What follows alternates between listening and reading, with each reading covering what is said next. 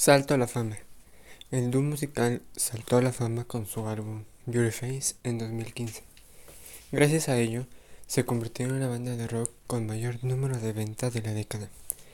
Beauty Face vendió más de 6 millones de copias en todo el mundo y más de 1.6 en Estados Unidos.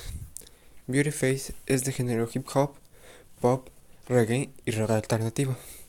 Los sencillos Ride y Stressed Out los mayores éxitos de la banda actualmente, los cuales lo llevaron a ganar su primer Grammy por mejor actuación de dúo y grupo pop, el cual lo recibieron de una manera muy peculiar. Lo recibieron en calzoncillos. Los integrantes en sus declaraciones mencionaron que ellos en su adolescencia estaban viendo los Grammys por televisión y como ya tenían planeado usar la banda, ellos se juraron a sí mismos de que si alguna vez ganaban un premio, lo iban a recibir de esa manera. Twenty One Pilots lanzó su álbum Trench en 2018, el cual tuvo la misma fama que Beauty Face, y se convirtió en los álbumes de rock más vendidos de la década, logrando un lleno total en cada uno de sus conciertos.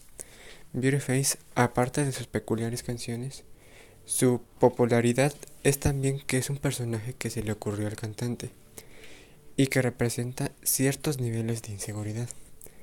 En los videos musicales, el cantante aparece con las manos pintadas de negro, las cuales representan la inseguridad al escribir las canciones, y la pintura en el cuello representa la inseguridad al cantarlas.